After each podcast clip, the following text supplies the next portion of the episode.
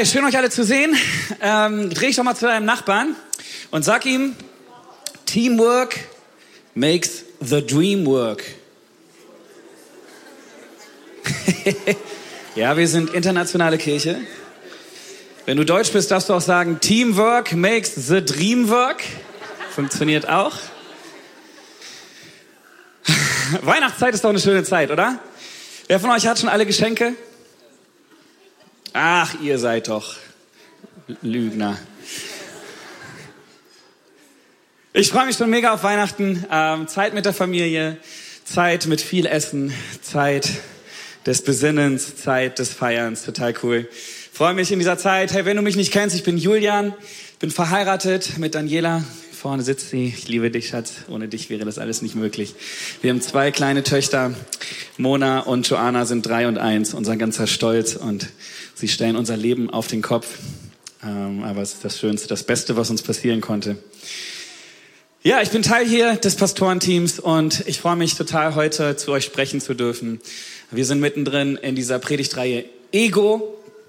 Die Lydia aus unserer Patengemeinde in Eisenberg hat letzte Woche den Start gemacht und ich möchte heute uns weiter mit reinnehmen, was es bedeutet, Teamplayer zu sein, gegen Egoismus zu gehen und ich würde gerne am Anfang nochmal mit euch kurz beten. Jesus, wir danken dir so sehr, dass du hier bist. Wir freuen uns auf die Zeit in deiner Gegenwart, auf das, was du uns beibringen möchtest, auf das, was du in unsere Herzen hineinsprechen möchtest. Ich bete, dass du meine Worte gebrauchst dass sie zu deinen Worten werden. Ich bete, dass du unsere Herzen aufmachst, unsere Ohren aufmachst, dass wir hören können, was du heute hast für uns, Herr. Danke, dass dein Wirken nicht abhängig ist von weißem oder schwarzem Hintergrund auf der Bühne. Danke, dass du hier bist und gemeinsam sagen wir Amen, Amen, Gott ist gut. Hey, ist dir schon mal aufgefallen, dass ein Team am besten funktioniert, wenn es ein Ziel hat? Wisst ihr, ich bin äh, in einer Familie groß geworden. Ich habe drei jüngere Schwestern. Und äh, kannst gerne mal das Bild zeigen, wie das damals so aussah bei uns. Ich habe so eines der peinlichsten versucht äh, von meinen Eltern zu bekommen, aber mehr war nicht drin. Sorry. Die Farben waren auf jeden Fall Hammer damals. Ähm, genau, so das sind meine drei Schwestern und wir waren so zu Hause einfach echt unzertrennlich. Ähm, und ich weiß nicht, ob du das kennst. Wer von euch so der Älteste von den Geschwistern? Ja, kennt ihr das so? Der Älteste, der muss alles vorkämpfen, oder? Boah, und dann kommt so das Jüngste dann irgendwie und das darf alles viel früher als du, ne? Meine Güte, ja, ich spüre den Frust hier im Raum, meine Güte. Habt eure älteren Geschwister lieb, okay? Sie haben für euch gekämpft, wenn ihr jünger seid. Und ähm, so war das mit vielen Sachen so, ja. Und ähm, eine Sache war zum Beispiel Fernsehen. Und damals zu der Zeit, da gab's noch Röhrenfernseher. Die kennt ihr alle gar nicht mehr. Die hier alle mit ihren Smartphones, die brauchen gar keinen Fernseher mehr. Hier Netflix-Generation. Aber kennt ihr noch die Röhrenfernseher? Krass, oder? Kennt ihr noch VHS-Kassetten? mit Band drin und so. Meine Güte, das war ungefähr so die Zeit, ja? Und ähm, ich weiß noch, so ich wollte mal James Bond gucken. James Bond war so, oh ja, cool, aber ich war noch nicht zwölf. Weil da stand immer FSK 12, ne? James Bond war immer ab zwölf. Und mein Papa hat das knallhart durchgezogen. Heute bin ich ihm auch dankbar dafür, aber damals war es so, oh, ich will James Bond gucken. Und dann an meinem zwölften Geburtstag habe ich mit ihm gemeinsam endlich den ersten James Bond gucken können. Ähm, und vorher habe ich es ein paar Mal schon so heimlich probiert, einfach aus dem Bett rausgeschlichen, wenn er dann abends geguckt hat und dann so hinterm Sofa.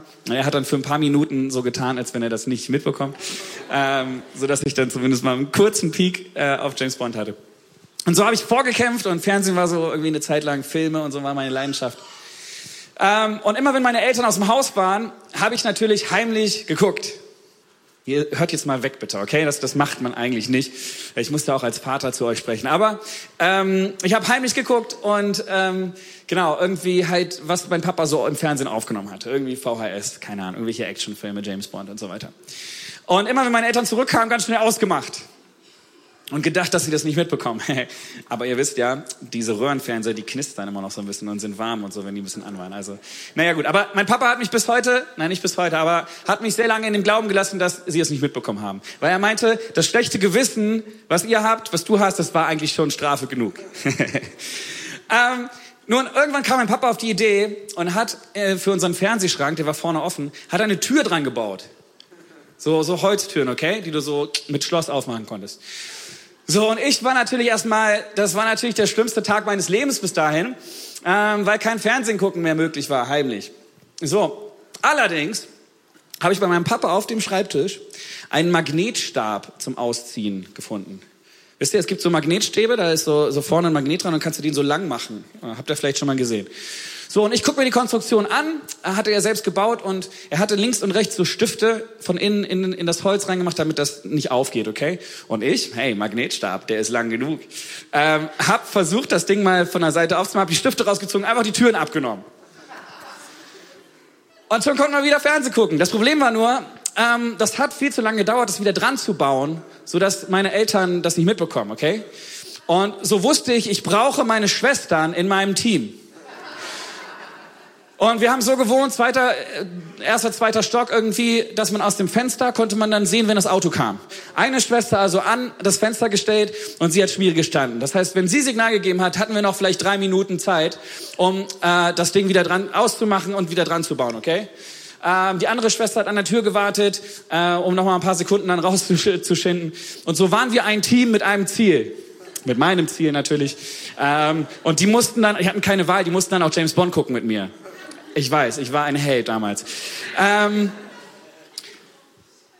aber ja, das war so Teamwork makes the dream work, okay? Ich brauchte meine Schwestern in meinem Team und wie gesagt, mein Papa hat mir das nie gesagt, aber er hat mir geschrieben, ja, ich habe es mitbekommen und ich habe irgendwann auch gemerkt, ah, der muss das mitbekommen. Irgendwann war das so ramponiert, ey, ich sag euch, äh, das muss der mitbekommen haben und ich wusste, er weiß es, aber wir haben nicht drüber gesprochen, weil er wusste, dass ich weiß, dass er es weiß und es war, ja. Irgendwann waren wir dann aus dem Alter raus. Aber ähm, ich fand es so lustig, weil ähm, wir wurden so auf einmal ein Team. Wir hatten ein Ziel, okay? Das Ziel war letztendlich meins. So, ich war der Captain in dem Moment. Und ähm, deswegen ist es eigentlich nicht so richtiges Teamplay gewesen, weil doch mein Egoismus sie letztendlich überzeugt hat, ihr müsst mir helfen, damit wir dieses Ziel für mich erreichen. So, und ich fand es so, so herrlich, diese Geschichte, wenn ich mich dran erinnere. Ähm, ja, Team ist so eine Sache, aber irgendwo sind wir doch alle dann Egoisten. Irgendwo sind wir dann doch alle für unsere Ziele unterwegs. Und für mich war es so, also ich war der Held für meine Schwestern, das muss ich noch dazu sagen. Ne? Aber letztendlich wusste ich, okay, es war doch egoistisch, sie einzuspannen, damit ich James Bond gucken kann. Ähm, und so würde ich sagen, dass wir als Menschen doch alle irgendwo ein Egoismus in uns haben. Im Intro-Video kam das eben schon ganz gut raus, wie wir Menschen so ticken. Wir interessieren uns für uns. All diese Egoisten, die denken immer nur an sich selbst, nur ich, ich denke an mich. Ähm, ich habe im Internet ein Bild gefunden, kann ich euch mal zeigen, so einen Test, den du machen kannst. Bin ich selbstsüchtig? Dieser Test gibt Auskunft. Du brauchst diesen Test nicht zu machen. Ich kann dir schon das Ergebnis sagen. Jeder von uns würde durchfallen. Denn wir sind alle irgendwo zu einem bestimmten Grad selbstsüchtig. Wir haben alle in uns diese Natur, mit der wir geboren werden, die uns immer wieder in Neid und Eifersucht hineinführt. Ich sehe das bei meinen Töchtern, okay? Die kommen auf die Welt, sind erstmal so süß und dann irgendwann gibt es dieses eine Wort, das die andauernd sagen, meins, meins. Äh, neulich mussten wir fast einen Besuch absagen, weil unsere Große gesagt hat, nein, ich werde auf keinen Fall mein Spielzeug teilen. Meins. Meins ist ein großes Wort für eine bestimmte Phase. Ähm, und wir müssen es erstmal überhaupt lernen, diesem, diesem Drang in uns, alles für uns, ich, ich, ich, überhaupt zu widerstehen. Egoismus wird definiert durch eine Haltung. Eine Haltung, die gekennzeichnet ist durch das Streben nach Erlangung von Vorteilen für die eigene Person. Nach Erfüllung der die eigene Person betreffenden Wünsche ohne Rücksicht auf die Ansprüche anderer. Es gibt dieses bekannte Lied, vielleicht kennt ihr das noch von Falco.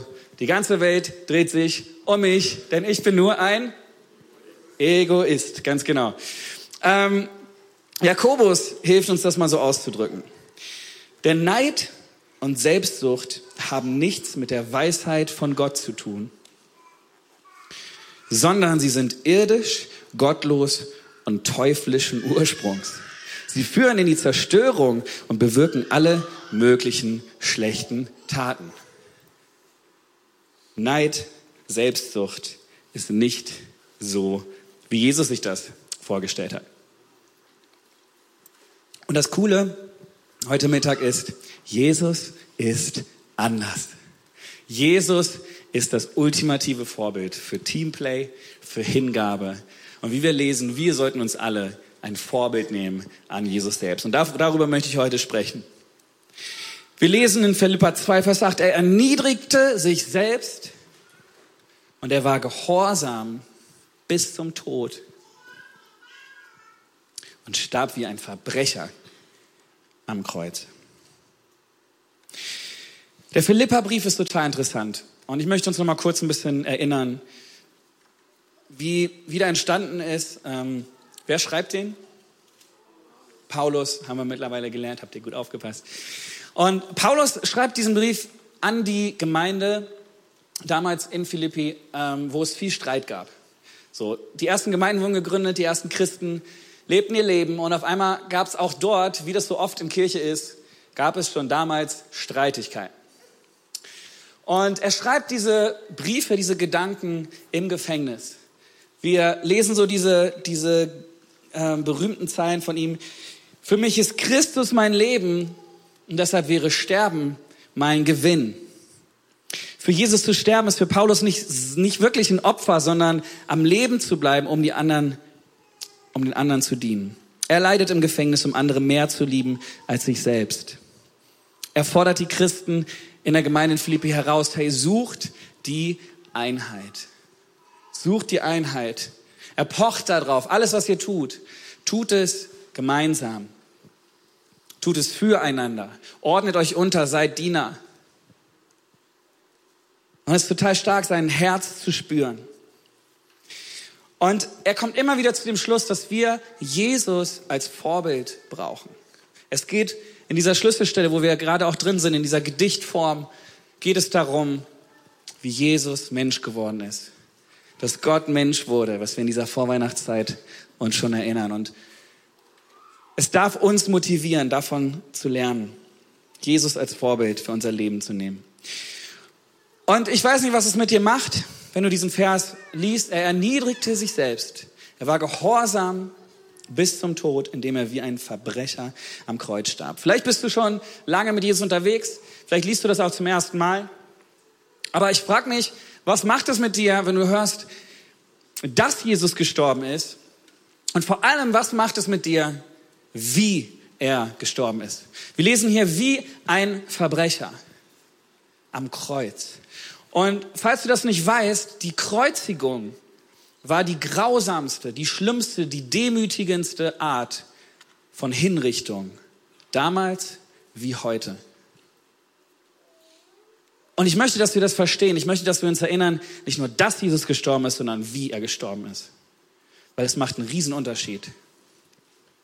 Er ist wie ein Verbrecher hingerichtet worden. Wir leben so in dieser Zeit, hier auch in der westlichen Welt, wo wir mit Gewalt, das ist irgendwie für viele von uns weit weg. Echte Gewalt. So, das kennen wir vielleicht aus den Nachrichten oder so, ja?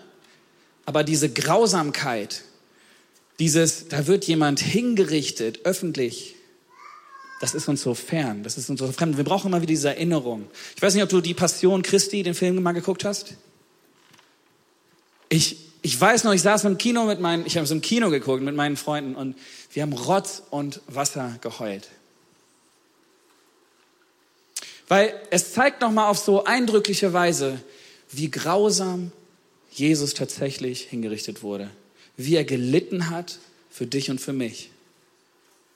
Und ich frage dich, ich frage mich heute Morgen, was macht das Kreuz mit uns, mit dir?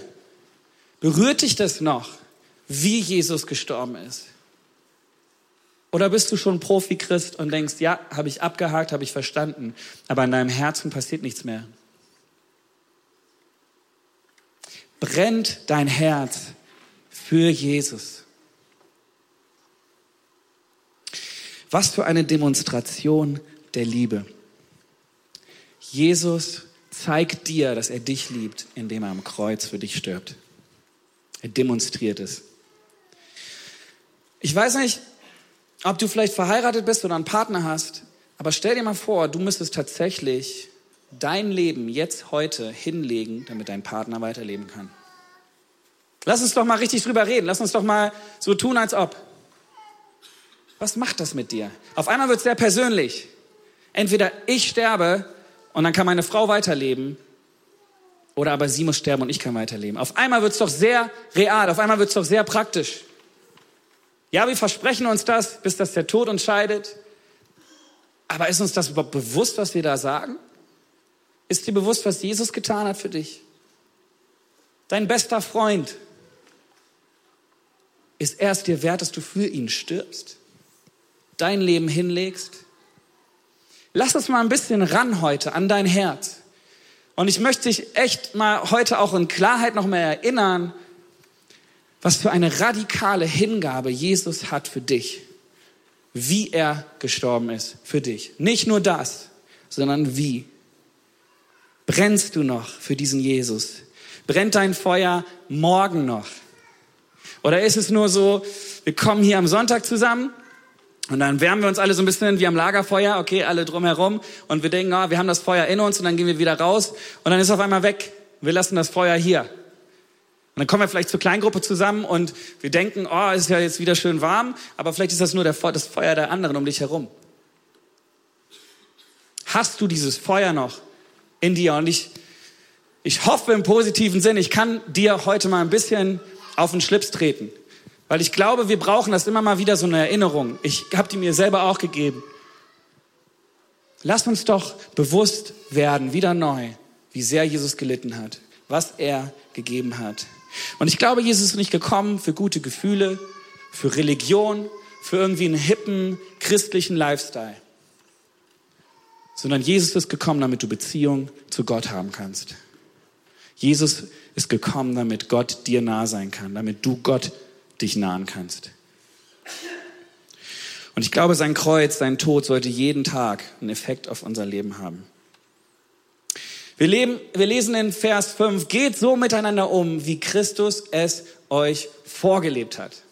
Ganz klare Anweisung. Heute wie damals. Geht so miteinander um, wie Christus es euch vorgelebt hat. Jesus selbst hat sich dem Willen des Vaters untergeordnet. Ja, er hatte sicherlich auch Momente, wo er schwach war, aber er hat sich trotzdem untergeordnet. Wie sieht es um deine, um meine Unterordnung, Gottes Plan, seinem Willen gegenüber aus? Wie steht es um deinen Gehorsam? Wir lesen, Jesus war gehorsam bis zum Tod ja, ich kenne zwar Gottes Gebote und ich weiß auch, dass das eigentlich nicht richtig ist, aber Bock hätte ich schon irgendwie. Gehorsam ist total spannend, wenn du dir das Wort mal anguckst. Gehorsam kommt von Gehör, kommt von Hinhören. Und weißt du, ich habe mir gedacht, ich glaube, das Geheimnis, warum Jesus das Gehorsam bis zum Tod, bis zum Tod am Kreuz durchgehalten hat, war, weil er in Kontakt war mit dem Vater, weil er hingehört hat, weil er die, die Stimme des Vaters gehört hat und Gott ihm immer wieder ermutigen konnte. Was für ein Vorbild für uns. Auch heute können wir das so lesen und leben. Markus 8, Vers 34, 36 sagt, da sagt Jesus selbst, hey, wenn jemand mir nachfolgen will, muss er sich selbst verleugnen sein Kreuz auf sich nehmen und mir nachfolgen. Denn wer versucht, sein Leben zu bewahren, wird es verlieren. Wer aber sein Leben um meinetwillen und um der guten Botschaft willen verliert, wird es retten. Was nützt es einem Menschen, wenn er die ganze Welt gewinnt, dabei aber seine Seele verliert? Ihr Lieben, dieses Leben hier auf dieser Welt ist sehr kurz. Und wir wissen nicht, wann es zu Ende ist für uns. Aber es bestimmt, wie du deine Ewigkeit verbringst. Es hat Auswirkungen auf danach. Was macht das Kreuz mit dir? Und ich möchte uns nochmal mit reinnehmen in diesen Gedanken des Teamplays, des, des Team. Denn wenn du Jesus angenommen hast, und ich hoffe, das hast du schon, wenn du das noch nicht getan hast, darfst du es am Ende meiner Predigt gleich einfach nur durch, durch ein Gebet ähm, tun, dann nehmen wir dich gerne mit rein in das Team Jesus. Aber wenn du Jesus schon nachfolgst, in diesem Team dabei bist, dann bedeutet das für uns eine Sache, und zwar Teamwork. Teamwork. Ich weiß, wenn wir, wenn ich hier mal so rumgucke, wir sind eine sehr lustige Truppe. So, ich glaube, so würden wir im normalen Leben niemals zusammenkommen. Aber wir versammeln uns hier, weil wir alle im Team Jesus sind, weil wir alle diese Beziehung zu Gott eingegangen sind und deswegen zusammengestellt wurden, hinein in den Leib Christi aufgenommen wurden. Und Teamwork ist so ein spannender Spannende Sache. Henry Ford hat es mal so ausgedrückt. Zusammenkommen ist ein Anfang. Zusammenbleiben ist ein Fortschritt. Zusammenarbeiten ist Erfolg. Zusammengekommen sind wir durch Jesus, oder? Er hat uns eins gemacht, er vereint uns. Und in Kirche zusammen zu bleiben, ist manchmal schon schwierig genug. Lass mich mal ganz ehrlich sein heute, ja? Denn Kirche ist voll von Menschen. Und zusammen arbeiten, das ist tatsächlich Erfolg. Und da wollen wir hin. Das wünsche ich mir so sehr, dass wir als Kirche sagen können, Teamwork makes the dream work. Ich habe uns mal ein Bild mitgebracht von den Zugvögeln. Vielleicht kennst du das. Ähm, die Zugvögel, sie reisen tausende von Kilometern. Und sie haben oft diese V-Formation nennt man das. Und ich habe jetzt nicht die Zeit, in die Details reinzugehen, aber das Prinzip dahinter ist, dass sie die Aerodynamik und die, die Energieeffizienz dieser Formation ausnutzen. So, und sie wechseln sich andauernd ab. Das heißt, der, der in der Spitze ist vorne, der ähm, treibt das Ganze voran und die anderen hängen sich dran und dann wechseln sie, wenn der vorne schlapp wird. Und so können sie ferne Ziele erreichen. Und ich finde es so ein, so ein geniales Bild für Teamwork, für wir sind gemeinsam unterwegs. Wenn du ferne große Ziele hast, dann erreichst du sie am besten im Team. Und lass mich doch noch mal ein paar Minuten nehmen, um einfach mal über Team und Teamplayer und Teamkultur zu sprechen. Was zeichnet einen guten Teamplayer aus? Und bitte habt jetzt keinen Anspruch auf Vollständigkeit bei dem, was ich sage, aber hier ist einfach so das, was ich auf dem Herzen hatte zu diesem Thema Teamplay. Ein Teamplayer, er ordnet seine Ziele den Zielen des Teams unter.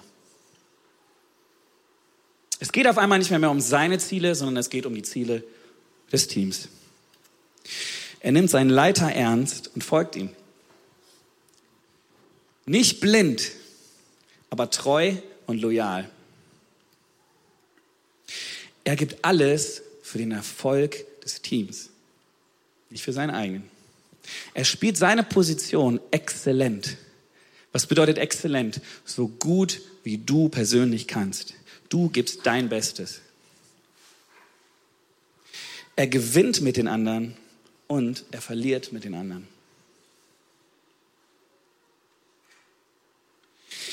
Und das ist so spannend, weil so oft sind wir in Teams unterwegs und du spürst, das Ziel ist eigentlich gar nicht klar oder jeder hat sein eigenes Ziel und dadurch ist es irgendwie schwierig, das eine Ziel zu erreichen. Aber ich möchte uns erinnern, das Ziel in einem Team bestimmen nicht wir als Teamplayer, sondern das Ziel bestimmt immer der Captain. Und der Captain ist wer bei uns? Jesus. Wir sind im Team Jesus unterwegs. So lasst uns doch uns eins machen mit seinem Ziel. Und das hat er ganz klar formuliert. Die Mission ist total klar. Kurz bevor er in den Himmel auffährt damals, sagte seinen Jüngern diesen, diesen ewig geltenden, dieses ewig geltende Ziel, das wir uns heute auch auf die Fahnen schreiben können. Matthäus 28, 19 bis 20. Darum geht zu allen Völkern und macht sie zu Jüngern. Tauft sie im Namen des Vaters und des Sohnes und des Heiligen Geistes und lehrt sie alle Gebote zu halten, die ich euch gegeben habe. Hier hast du in zwei Versen das Ziel, die Mission, die wir im Team Jesus verfolgen wollen. Es ist glasklar, was unser Ziel ist. Und doch haben wir so oft unsere eigene Agenda. Doch haben wir so oft unsere eigenen Ziele und wollen uns nicht unterordnen diesem großen Ziel. Und ich glaube ganz fest, wir sind hier nicht, um unseren Stuhl zu wärmen, um irgendwie fromme Geschichte hier äh, am Sonntag nur zu haben, sondern unser Leben sollte von diesem Ziel geprägt sein. Wir sind unterwegs mit einem Ziel. Und wir sind überall aufgestellt. Wenn du dieses Team Jesus, wenn du es siehst, wir sind überall aufgestellt, wir sind überall. Was für eine Riesenchance ist das? Da, wo du aufgestellt bist, dass du an deiner Position dein Bestes gibst, damit das Ziel verfolgt wird.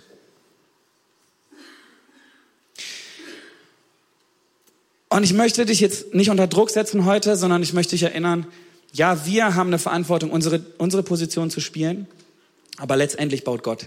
Letztendlich baut Gott die Kirche. Letztendlich ist es Gottes Reich, was er baut. Wir sind das Baumaterial.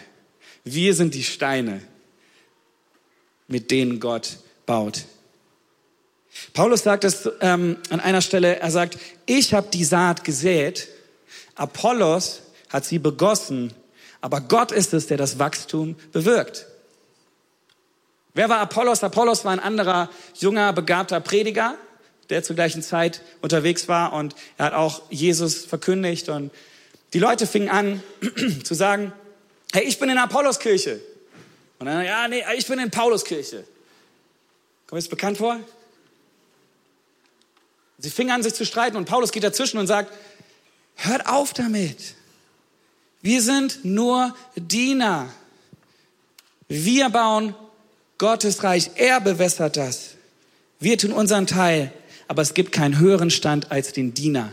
Wir haben es letzte Woche von Lydia gehört. Wir sind Diener. Es geht nicht um uns. Es geht nicht darum, anderen zu zeigen, wie toll wir sind, sondern es geht darum, den anderen zu zeigen, wie gut Gott ist. Amen. Team Jesus bedeutet, wir folgen unserem Captain. Egal was ist. Egal, was das für uns bedeutet. Lasst uns Diener sein. Lasst uns uns selber zurückstellen. Lasst uns anderen dienen. Das macht den Unterschied.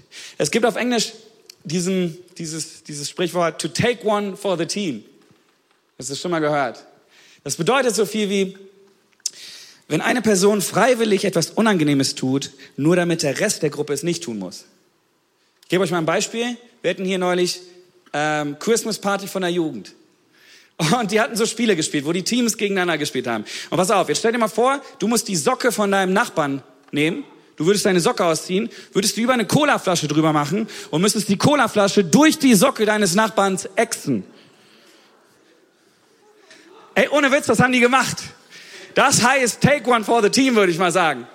Ich habe fast gebrochen, als ich das gehört habe. Und ich meine, heute ist noch Mittag, aber stell dir mal, die haben das abends gemacht.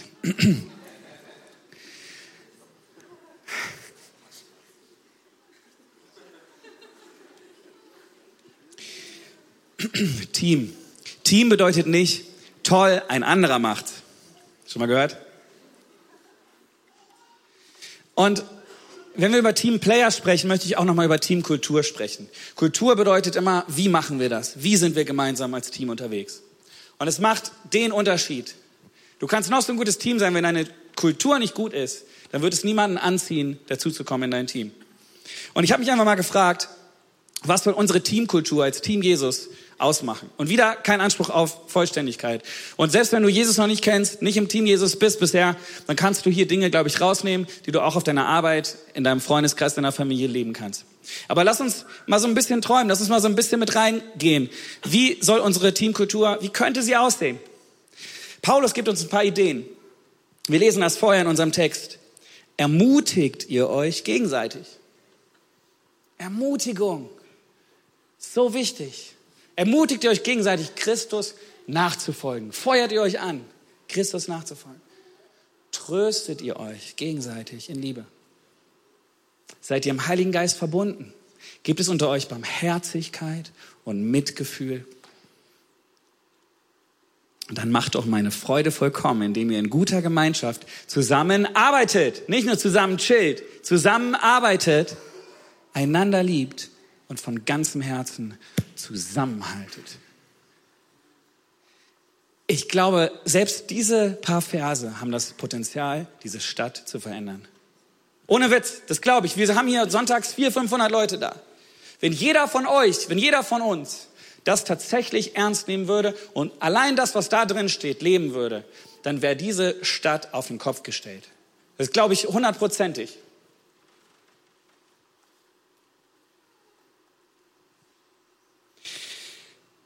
Und ich glaube, dann hätte Egoismus gar keinen Platz mehr in unserem Leben.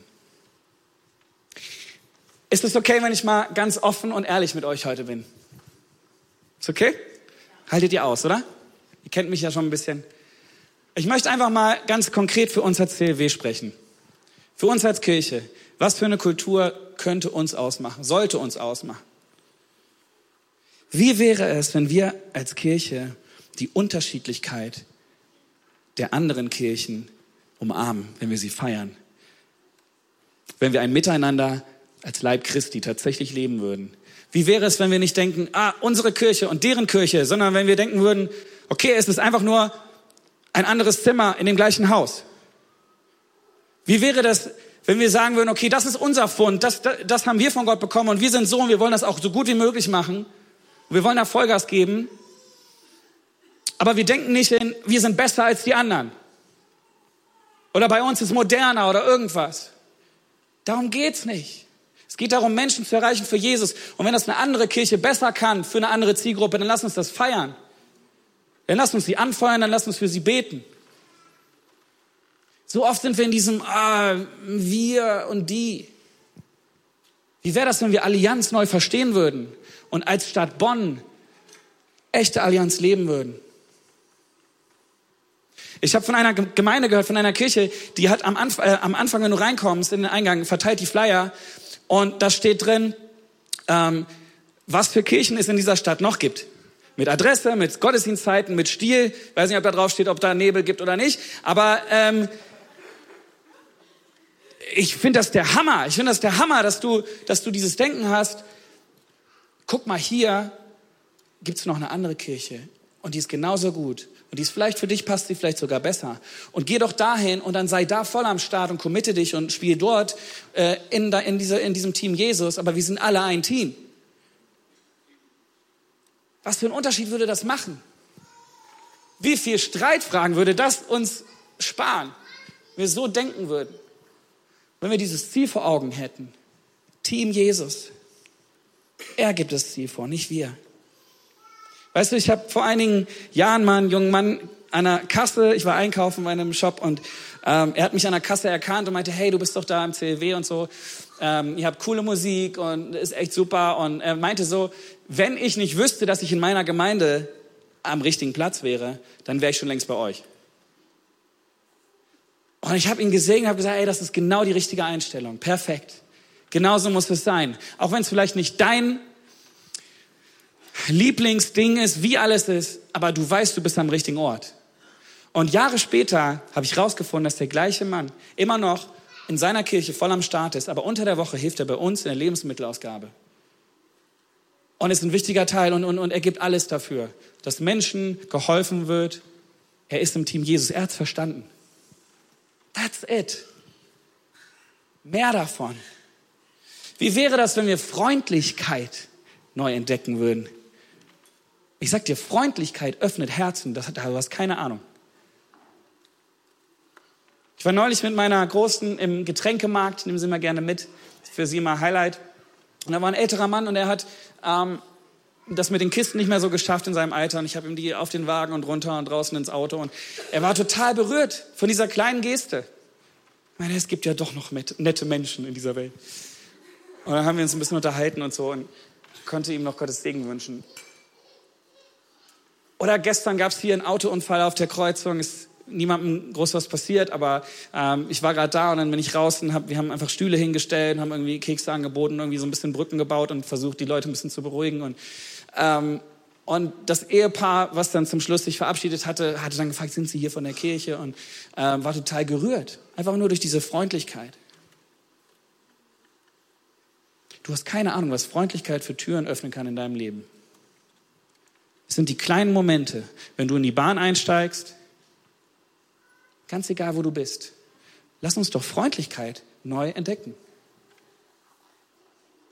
Lass uns mal Interesse zeigen, echtes Interesse am anderen. Wir haben es im Video gelesen. Hier, Prüfung und so, könnt ihr für mich beten. Wie wäre es, wenn du tatsächlich zurückschreibst, ja, ich bete nur, wenn du es gemacht hast. Ich bete für dich und es nicht dabei belässt. Kenn diesen frommen Spruch, ja, ich bete für dich dann hörst du nie wieder was von ihm. Wie wär's, wenn du hinterher schreibst, wie war es denn jetzt eigentlich? Erzähl mal. Kann ich dir vielleicht helfen, wenn es nicht so gut lief oder was auch immer? Interessierst du dich für dein Gegenüber? Interessierst du dich tatsächlich für deinen Nächsten? Das muss nicht nur hier bei uns in der Kirche sein. Leb das auf deiner Arbeit, leb das in der Uni, leb das in der Schule, wo auch immer du bist. Wir haben so diese Social Media Generation. Instagram, ja. Wir gucken, aber wir reagieren nicht. Ja, Stories, ne? Bam, bam, bam, keine Ahnung. Dann gucken sich das 200 Leute an und zwei Leute schicken irgendwie eine Nachricht, ist cool, ein Herz oder sowas, ja. Allein diese, diese, diese Spanne finde ich schon mal krass. Das nächste Mal, wenn du eine Story siehst, hier, unsere jungen Leute, schreib doch mal, hey, schreib doch mal einen Satz dazu. Nicht nur diese automatischen Antworten. Zeig doch mal echtes Interesse. Nicht nur liken. Schreib der Person mal, ruf sie an. Es wird alles so anonym. Lass uns echtes Interesse zeigen am anderen. Ich sag dir, das ist das, was der Welt auffallen wird. Das macht einen Unterschied und es öffnet Herzen. Wie wäre es, wenn wir unangenehmen Gesprächen nicht aus dem Weg gehen? Wir haben diesen Wert im CLW, Liebe in Klarheit. Liebe in Klarheit. Müssen wir auch dran arbeiten, das waren so drei, vier Leute nur. Liebe in Klarheit. Klarheit und Liebe schließen sich nicht aus. Liebe ohne Klarheit. Lass uns da mutiger sein.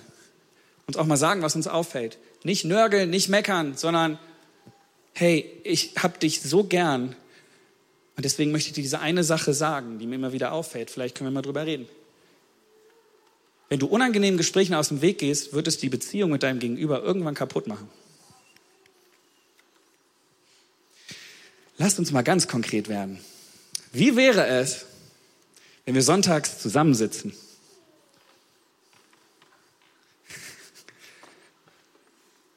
Wir sind so, keine Ahnung, wir gehen in die Straßenbahn, da sind da zwei Vier Viererabteile und wir gehen natürlich in das, wo noch keiner sitzt, oder?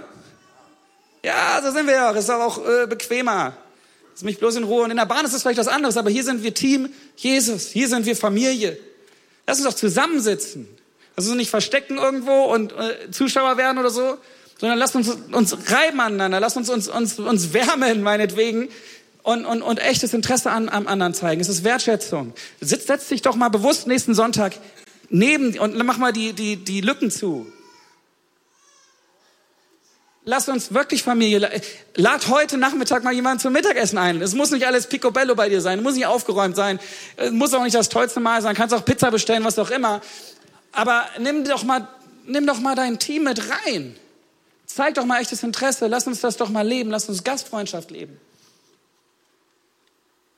Wie wäre es, jetzt habe ich die richtigen Leute vor mir, wenn wir aus Wertschätzung füreinander pünktlich zum Gottesdienst erscheinen. Ich weiß nicht, ob ihr mal im, im ersten Gottesdienst wart.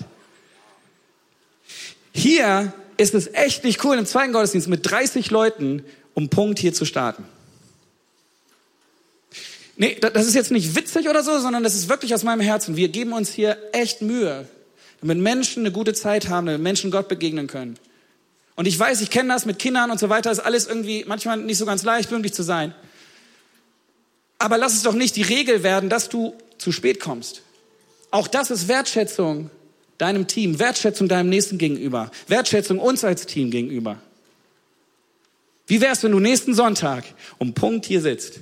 Nächsten Sonntag wird's eh voll. Aber wenn du zum zweiten Gottesdienst kommst, dann mach doch hier mal die Hütte voll. Dann lass uns doch mal mit 100, 200 Leuten direkt starten. Weißt du, das sind alles die Sachen. Ich hoffe, es ist okay, dass ich euch heute mal ein bisschen auf die Füße trete. Weil ich glaube, da fängt's an. Wir können noch so viel reden, aber wenn wir da nicht mal in den kleinen Dingen anfangen, sie umzusetzen, dann wird nie was draus.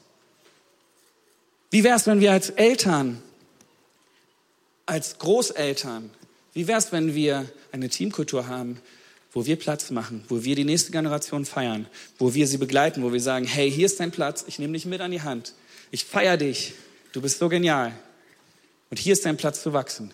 Ich sehe was in dir, ich begleite dich, ich fördere dich, so wie ich kann. Vielleicht ist es für dich auch, dass du andere Möglichkeiten hast als die meisten, dass du andere Ressourcen hast. Vielleicht willst du deine Großzügigkeit neu leben. Wie wäre das als Wert für unser Team? Vielleicht sagst du, hey, meine Gabe ist es, Geld zu verdienen. Und ich möchte jetzt ganz, mal, ganz klar mal sagen, wir brauchen dein Geld. Wir brauchen dein Geld, um Kirche zu bauen. Weil wir ein Ziel haben, weil wir dieses Ziel so gut wie möglich erreichen wollen. Ich hoffe, ihr haltet es aus heute. Großzügigkeit verändert Herzen. Großzügigkeit kann den Unterschied machen. Wie wäre das, wenn wir Großzügigkeit leben? Ich war neulich in einem Fastfood-Restaurant mit einem Freund und ähm, dann ähm, hatten wir so einen Gutschein äh, gewonnen, so einen Chicken Burger. Jetzt habe ich gesagt, wo wir waren. Ähm, und wir waren schon voll und es war nur so, ja, ja, wir haben was gewonnen. Und dann kam ein Obdachloser rein und mein Freund zögert überhaupt nicht und gibt ihm diesen Chicken Burger. Hey, und er hat boah, wow, und ist rausgegangen, hat den, hat den äh, so durch die Scheibe noch gewunken, danke und so. Und ich glaube, mein Freund hätte ihm den Chicken Burger auch gegeben, wenn er noch Hunger gehabt hätte selber. So, Großzügigkeit fängt genau da an. Von unserem Überschuss können wir so viel weitergeben. Und es verändert Herzen. Es verändert unser Leben. Und Gott kann wirken dadurch. Wie wäre es, wenn wir eine Teamkultur hätten, wo wir uns hineinsprechen lassen in unser Leben. Wo wir uns liebevoll, aber auch konstruktiv Feedback geben dürfen, in einem, in einem sicheren Rahmen. Accountability ist so dieses tolle englische Wort. Wie wäre es, wenn wir als Team uns vornehmen, uns Menschen zu suchen, meinetwegen ist es die Kleingruppe, aber vielleicht ist es auch nochmal ein anderer Rahmen für dich, wo du Menschen hast, denen du vertraust, die dir hineinsprechen, die dir auch mal die unangenehmen Fragen stellen dürfen. Wie wäre es, wenn wir das Unangenehme mal umarmen und bewusst suchen? Weil wir wissen, dass es uns weiterbringt. Vielleicht ist es eine Mentorenschaft. Was wäre, wenn wir eine Kirche wären, wo wir aufeinander zugehen und uns entschuldigen, wenn wir was Dummes gesagt oder getan haben?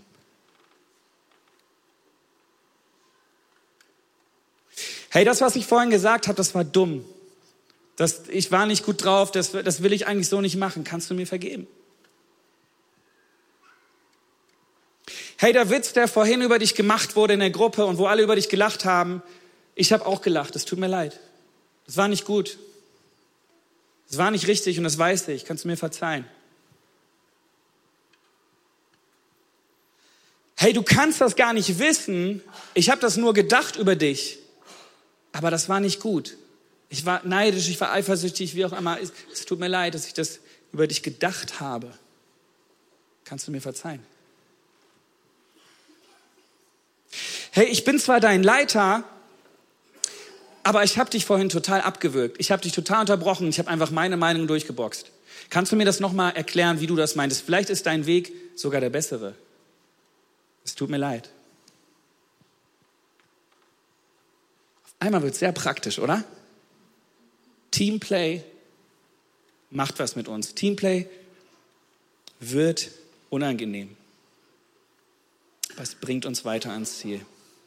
Wie wäre das, wenn wir als Christen für die gegenseitige Liebe und den Respekt füreinander bekannt wären? Weißt du, wenn ich meine Kumpels frage, die nichts mit Kirche am Hut haben, und ich frage sie, sag mal, was haltet ihr eigentlich von Christen? Woran denkt ihr, wenn ihr an Christen denkt? Dann kommt nicht, ah ja, die sind so liebevoll miteinander, respektieren sich immer und so. Dann ist es eher, ah, die Christen, ja, Kirche und so, ah, lass mich mal lieber, ah, die sind irgendwie ein bisschen komisch und streiten sich dann auch immer und so. Und dann gibt es ja die Kirche und die Kirche und die Kirche und irgendwie, ah. Ich weiß nicht, ob deine Kumpels anders drauf sind, aber bei mir höre ich nicht so viel von Liebe und Respekt füreinander. Wie wäre das, wenn wir tatsächlich dahin kommen würden, dass wir Menschen fragen können, was hältst du von Christen? Woran denkst du, wenn du an Christen denkst und sie sagen, oh, Christen, das sind die liebevollsten Menschen, das sind die respektvollsten Menschen überhaupt. Das habe ich noch nie erlebt, sowas. Wäre das nicht eine Kultur, die wir haben wollten? Was wäre, wenn wir aufhören würden, zur Kirche zu gehen? Der Satz geht weiter, keine Angst. Und anfangen würden, die Kirche zu sein. Nicht hier sonntags, davon rede ich nicht. Da, wo du aufgestellt wirst. Weißt du, ich glaube, der Teufel hat so eine Angst vor einer Kirche, die echte Einheit lebt. deswegen denkt er sich alle möglichen Ablenkungen aus, allen möglichen Kram, um uns auseinanderzubringen. Aber wir sind die Kirche. Und Einheit bedeutet nicht, die gleichen Lieder zu singen, in den gleichen Gottesdienst zu gehen, irgendwie einen hippen Lifestyle als Christen zu haben. Sondern Kirche bedeutet, wir versammeln uns um den einen, der uns überhaupt erst zusammengebracht hat. Derjenige, der Mensch geworden ist, für uns gestorben ist, von den Toten auferstanden ist. Wegen ihm sind wir doch hier. Und es ist so spannend, jede Woche stehe ich auf dieser Bühne und sehe euch alle. Es ist ein Privileg, hier oben zu stehen. Ähm, aber man kann so viel über euch erfahren, wenn man euch in die Gesichter schaut oder die Körperhaltung mal anschaut. Man kann genau sagen, gestern war nicht so dein Tag. Oder ey, der ist voll gut, der hatte eine gute Woche. Und ich finde es so spannend, die Idee von Kirche. Wir sind hier sonntags zusammen, aber dann gehst du raus. Morgen früh bist du wieder auf deiner Arbeit, in der Schule, in der Uni, wo auch immer. Und dann geht es darum, Team Jesus zu leben. Was für, ein, was für eine Chance. Und weißt du, ich möchte dir sagen, ich, ich selber hatte auch Zeiten, wo ich ein Problem mit Kirche hatte. Wo ich enttäuscht war von Kirche, wo ich enttäuscht war von Menschen. Und vielleicht sitzt du hier und du bist bitter enttäuscht. Und du verstehst Kirche überhaupt nicht. Und weißt du, ich werde Pastor. Ja. Ich habe es doch irgendwie auch nochmal geschafft. Weißt du warum? Weil ich trotzdem die Schönheit und die Power von Kirche sehe und feiere. Und ich, weil ich glaube, dass es der einzige Weg ist, wie Jesus auf dieser Welt sein Reich bauen kann und Menschen erreichen kann für ihn. Was für eine wunderbare Idee ist Kirche. Ist dieses Team, in dem wir sein dürfen. Wie wäre das, wenn wir jedes Mal, wenn wir dieses Gebäude betreten, ob du da oben oder unten reinkommst, egal, dass wir uns erinnern, dass du an der Tür stehst und wenn du begrüßt wirst, dass du dich erinnerst, hey, es geht hier nicht um Kirche, es geht hier um Jesus Christus, um denjenigen, um den lebendigen Gott, der mich erlöst hat, der mich befreit hat, in dessen Team ich sein darf. Der Retter dieser Welt, er ist hier. Und unsere Aufgabe ist, Menschen zusammenzubringen. Diese Kirche existiert, damit Menschen ein Zuhause finden. Und wenn Menschen in dein Zuhause hineinkommen, dann verändern sich Dinge. Dann wird es unangenehm. Dann bringen die ihre dreckigen Schuhe mit. Aber das ist okay. Lass uns das doch aushalten, lass uns das umarmen, lass uns sagen, ja, wir wollen das beste Team Jesus sein. Das mit der besten Willkommenskultur, weil wir dieses Ziel verfolgen wollen. Lass uns gemeinsam aufstehen.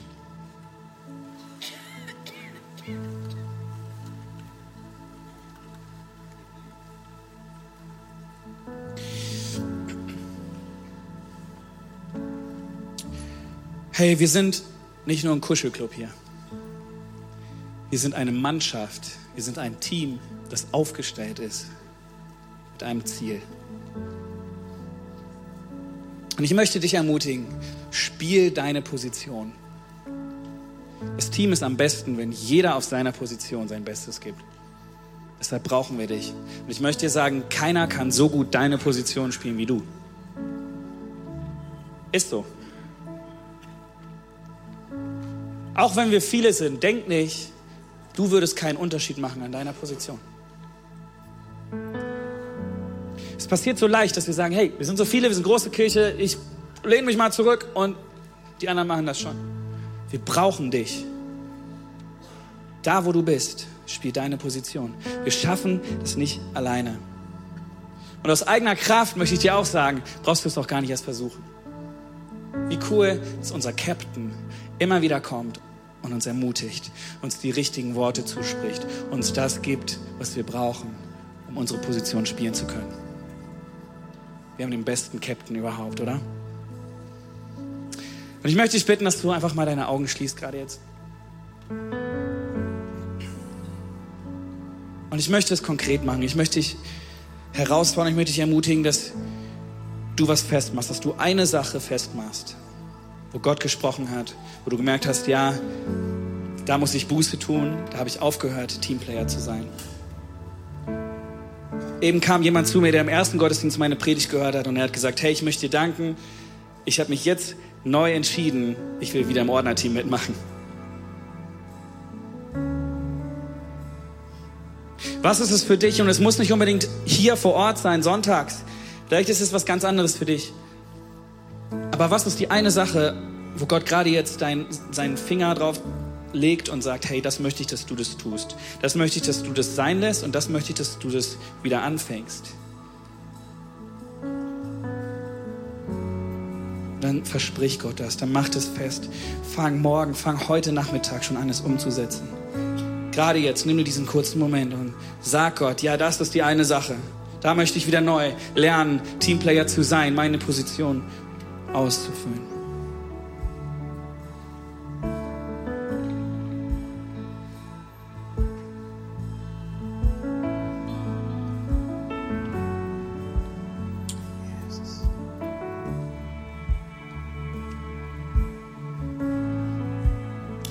Und Jesus, so danken wir dir, Herr, dass du uns bewegst. Heiliger Geist, dass du kommst mit deiner ruhigen und mit deiner einfühlsamen Art, dass du uns hilfst, Dinge festzumachen. Und ich bete gerade jetzt da, wo wir das, ähm, das brauchen, dass du uns erinnerst. Hilf uns, was Neues zu tun. Hilf uns, dabei zu sein. Lass uns nicht am Rand stehen, Herr. Und wir brauchen dich dafür. Wir wollen dir sagen, Herr, du bist unser Captain, wir wollen dir folgen, wir wollen es mit deinem Ziel eins machen. Wir wollen unsere Agenda zur Seite legen. Wir wollen nicht egoistisch sein. Wir wollen alles geben für dein Ziel, Herr. Weil du alles gegeben hast für mich. Und so bete ich gerade jetzt, Herr, dass du uns füllst mit Weisheit, das Richtige zu tun, das Richtige zu lassen. Dass du uns füllst mit Liebe füreinander. Dass du uns Frieden schenkst in unser Herz, dass du Barmherzigkeit ausschüttest, dass wir Zusammenhalt leben können, dass du uns Geduld schenkst miteinander, füreinander, mit uns selbst, dass du uns Selbstlosigkeit schenkst. Danke, Jesus. Und weißt du, ich möchte den Moment noch mal kurz nutzen, während wir jetzt nicht rum, rumgucken. Lass deine Augen gerne zu. Und wenn du noch nicht in diesem Team Jesus bist, möchte ich dich heute leidenschaftlich einladen. Möchte sagen, hey, du bist nur ein Gebet davon entfernt, Jesus einzuladen in dein Leben.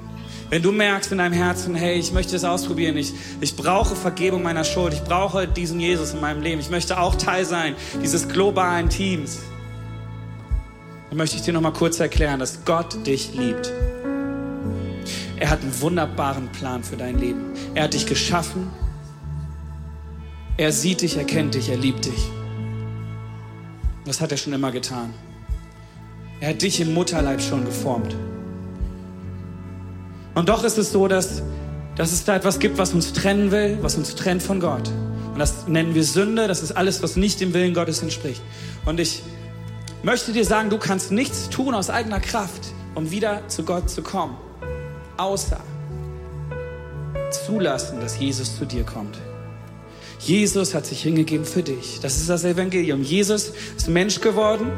Er ist gestorben am Kreuz und er ist wieder auferstanden, damit all deine Schuld, damit der Tod keine Macht mehr hat in deinem Leben.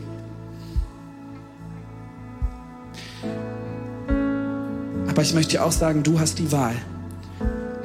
So sehr wir jetzt im Teamplay Gedanken sind, am Ende wird jeder von uns vor Gott alleine stehen. Und dann kommt es darauf an, hast du Jesus als Retter und Herrn in deinem Leben, in deinem Herzen angenommen? Hast du diese Hoffnung auf die Ewigkeit mit ihm? Und ja, der Himmel ist real, ja, auch die Hölle ist real. Du hast die Wahl. Und während jetzt keiner rumguckt, möchte ich dich ermutigen, wenn du es noch nie getan hast, dann triff doch diese Entscheidung gerade jetzt und probier es aus. Lad Jesus in dein Herz rein. Egal, ob du jetzt hier bist oder ob du im Livestream zu Hause irgendwo bist, du kannst diese Entscheidung einfach jetzt treffen. Es kommt darauf an, was in deinem Herzen ist. Wenn du mit deinem Herzen glaubst und mit deinen Lippen bekennst, dass Jesus Gottes Sohn ist, dann wirst du gerettet werden. Amen. So, ich werde bis drei zählen und dann darfst du ganz kurz einfach deine Hand heben als Zeichen für mich, dass ich für dich beten kann, als Zeichen für Gott. Eins, Gott liebt dich. Zwei, er hat einen wunderbaren Plan für dich. Und drei, wenn du Jesus als Retter und Herrn in deinem Leben annehmen möchtest, dann heb jetzt kurz deine Hand, dass ich dich sehe. Dankeschön, Dankeschön, Dankeschön, Dankeschön, Dankeschön. Auch zu Hause darfst du gerade jetzt diese Entscheidung treffen. Wow, so viele Hände, so cool. So cool, dass die Hand wieder runternehmen. Komm, lasst uns als Team Jesus gemeinsam beten. Dieses Gebet der Übergabe, der Hingabe an Jesus. Lass uns gemeinsam zu ihm kommen und beten. Vater im Himmel. Vater im Himmel.